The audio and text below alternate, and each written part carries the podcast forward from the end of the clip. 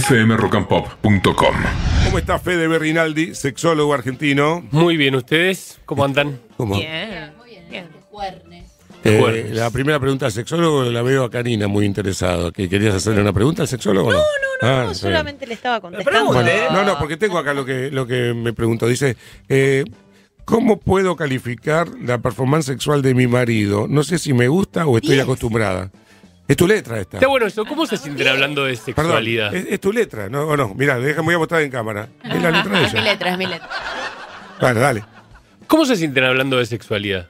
¿Se sienten cómodas, incómodos? No, sin inconvenientes, al contrario. No, si no, no habría pase con Beto Casela.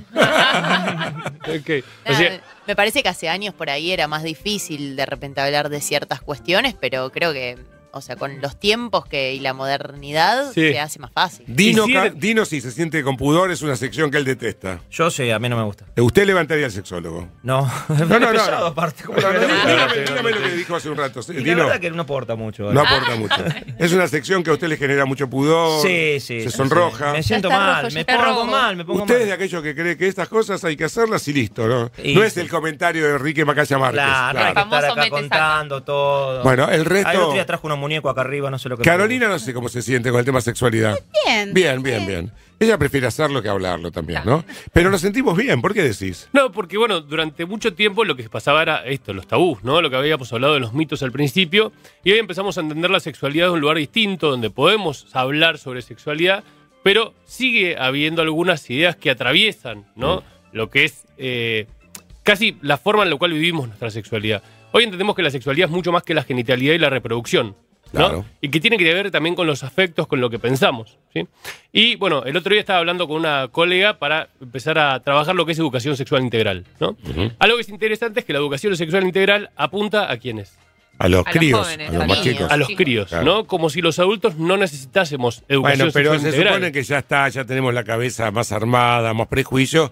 El que tiene que, tenemos que aprender todo, Sí. pero con los chicos tenemos la oportunidad de territorio fértil y para que no repitan muchos de nuestros errores. Bueno, pero además. ¿sabes algo que se repitió en encuestas que hicimos? Que tenía que ver es que les gustaría poder comunicarse con sus hijos sobre sexualidad sin esa incomodidad que Ah. sintieron que hacían con ellos. Ahí tenés Poder un caso. Yo, por ejemplo, con mi hijo varón, nunca pude hablar de sexualidad y acá vengo a la radio, se supone que más de 100 tipos están escuchando y con naturalidad hablo. Es verdad, con Martina fue distinto, porque siempre en casa hubo una diagonal, la mujer siempre se llevó mejor con el padre, el varón con la madre.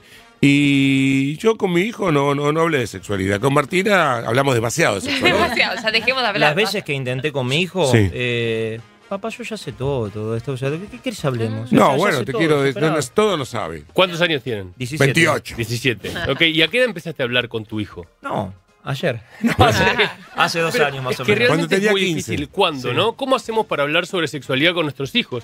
De vuelta, lo tomamos con naturalidad acá, ¿no? Pero cuando tenemos una persona significativa ahí que necesita de nuestra impronta, lo que nos pasa es que no sabemos cómo manejarnos. Sin ¿A qué edad Y empezamos? sin dar el famoso cringe, ¿no? Tipo, ay, papá, no me vengas a hablar Claro. de. Totalmente, ¿no? Y esto Em. de, bueno, también había una pregunta que hacíamos que es ¿cuándo empezamos a hablar sobre sexualidad? Bueno, mi hijo en el jardín ya tiene ESI.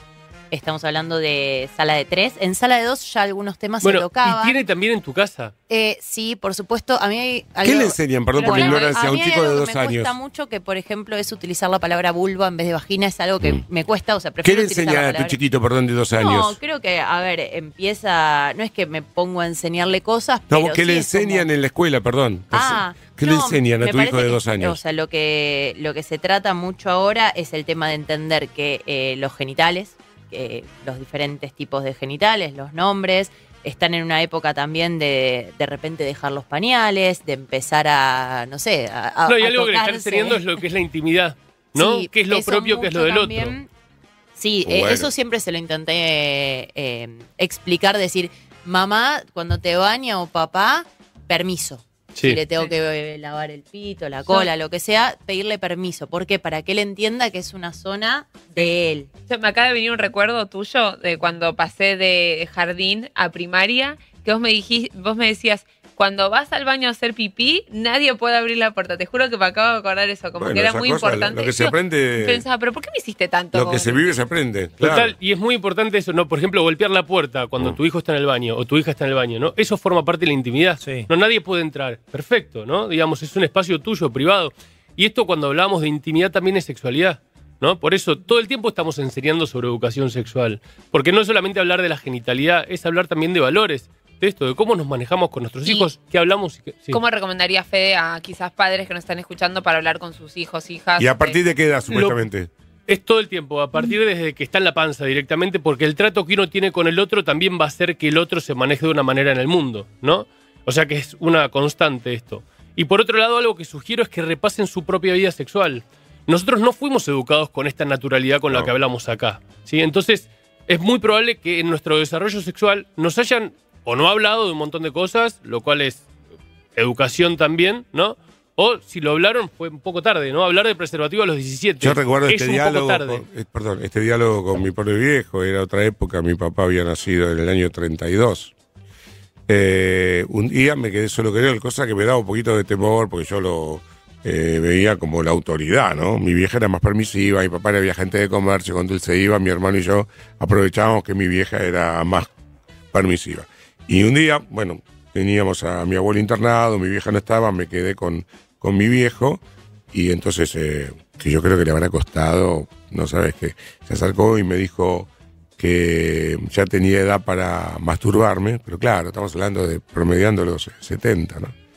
Y que, la década del 70, y que no lo hiciese. Mm, Y a mí, como se decía en esa época, todavía no me saltaba. sí. Entonces yo le dije, pero papá, este, a mí yo no puedo hacer eso. Mm. Come carne. Ese fue el diálogo. Ahora, ¿cómo siguió la película? Cuando tenía 14 años me subí con un grupo de amigos a un colectivo. Escucha esto, Julián.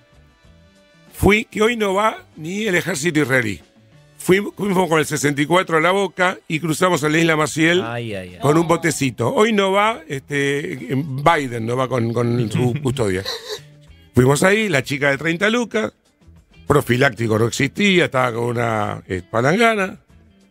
Y bueno, fuimos, no teníamos ni idea. El pibe que estaba eh, debutando, eh, no, el pibe que estaba debutando al lado de mí, Fabián, un, un gran recuerdo, él dijo, tengo ganas de, de- de pillar. Y la prostituta dijo, ahora coges. Mm. Así de didáctico era. Y yo me acuerdo que introduje, pero no hacía el movimiento. Y la mina no iba a moverse por mí. Entonces era, coge nene. Ok. Isla Maciel. Hoy te repito, la Isla Maciel ni la barra brava de San Telmo va, ¿no? No, no, es que es cambió experiencia- todo. Está bien, yo soy un geronte, tengo 60 años, pero cambió todo. Sí, sí, cambió todo, lo cual no significa que todo lo que cambió esté genial, ¿no? Digamos, sigue habiendo algunas cosas. Mitos va a haber siempre. Y cosas para pensar va a haber siempre, ¿no? Y el jueves que viene la, la vamos a seguir, porque es un Perfecto. placer recibirte. Fede Berrinaldi, así estás en Instagram, ¿no? Eh, así es, Federico Belarga Rinaldi. fmrockandpop.com. Conectate.